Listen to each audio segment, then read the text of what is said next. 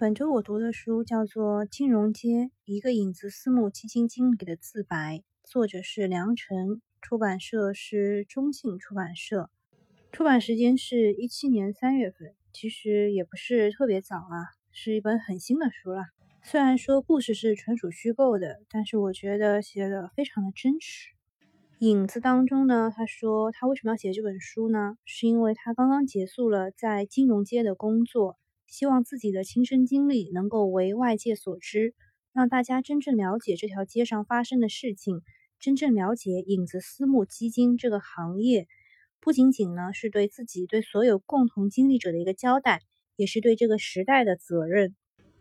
在影子当中，作者描述了他最难忘的一个片段，这是发生在一个深冬的雾霾之日。那天下午。吴伟群和我再次踏入了中国人寿广场 B 座高区电梯。他们呢是在十九楼办公，但是二十楼他们从来没有去过，因为那里是整幢楼当中唯一需要门禁权限的楼层。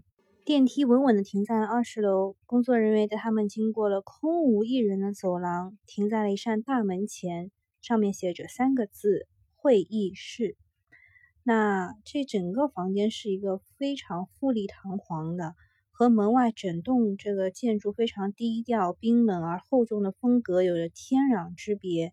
他们在里面等了两个小时，在等谁呢？是一个叫做詹总的人。那一开始就是先是寒暄嘛，我只是一个跟班，那看着吴伟群，就是我的领导在前面冲锋陷阵。詹总说：“不必了，咱们直接说个数字吧。”我的心里就一下子跳到嗓子眼里。这一段一定要跟大家好好的描述一下啊！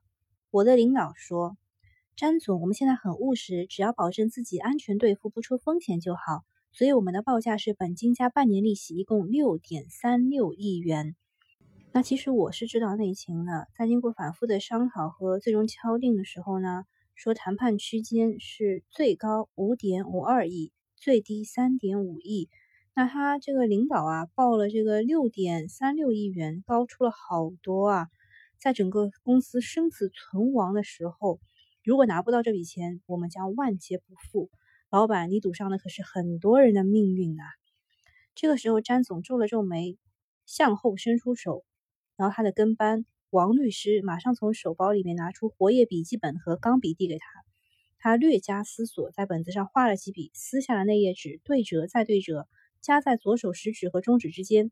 接着，他俯身向前靠近吴伟群，也就是我的领导，说：“吴总，咱们都拿出一些诚意，好吧？在我左手的纸条里面有个数字，这是我的心理价位，请你告诉我你们的最终报价。如果你的数字低于我的，就以你的数字成交；如果你的更高的话，对不起，谈判结束。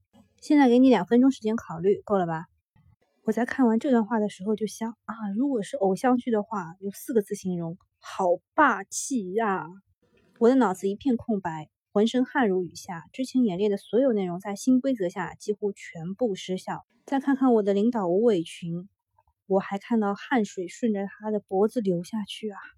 老板啊，你为什么要报的那么离谱啊？难道是因为我们等待了两个小时就要和詹总赌气吗？你让我别着急，可是你却把我们带上了绝路啊！詹总冷冰冰的声音打断了我的思绪。怎么样，吴总，你的数字是多少？真正摊盘的时候到了。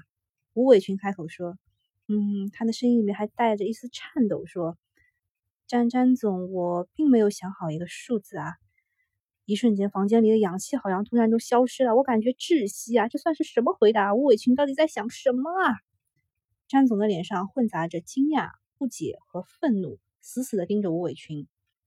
不过也就过了十秒钟的时间，一切表情都从他的脸上消失了。他准备起身离开。完蛋了，一切都结束啦！不过就在詹总转身的那一刹那，吴伟群的声音再次响起。他说：“但是我有一个公式。”说完以后呢，他也站起来，在手里面的资料背面空白处写了几笔，递给詹总。詹总看了一眼，不禁哼哼冷笑两声，然后把吴伟群的回复递给了他身边的王律师。两个人迅速交换了一下眼神，以后就说成交。在成交以后，两个人离开以后啊，那吴伟群和我就迫不及待的打开纸条。那已经不是一张普通的活页纸，而是一张判决书，上面的数字是五点五二亿，这个就是我们最高的一个价格了。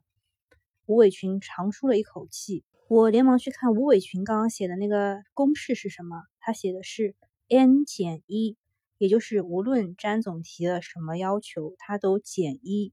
在一切结束之后，吴伟群跟我说：“这个世界上有很多这样那样的规则束缚着我们，但无论是物理学定律，还是人类约定俗成的行为规范，都只在一定范围内适用，绝非一成不变。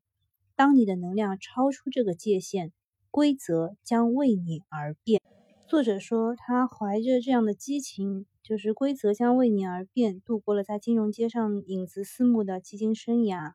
之后，我们将展开他的整个人生经历。今天就到这里了，拜拜。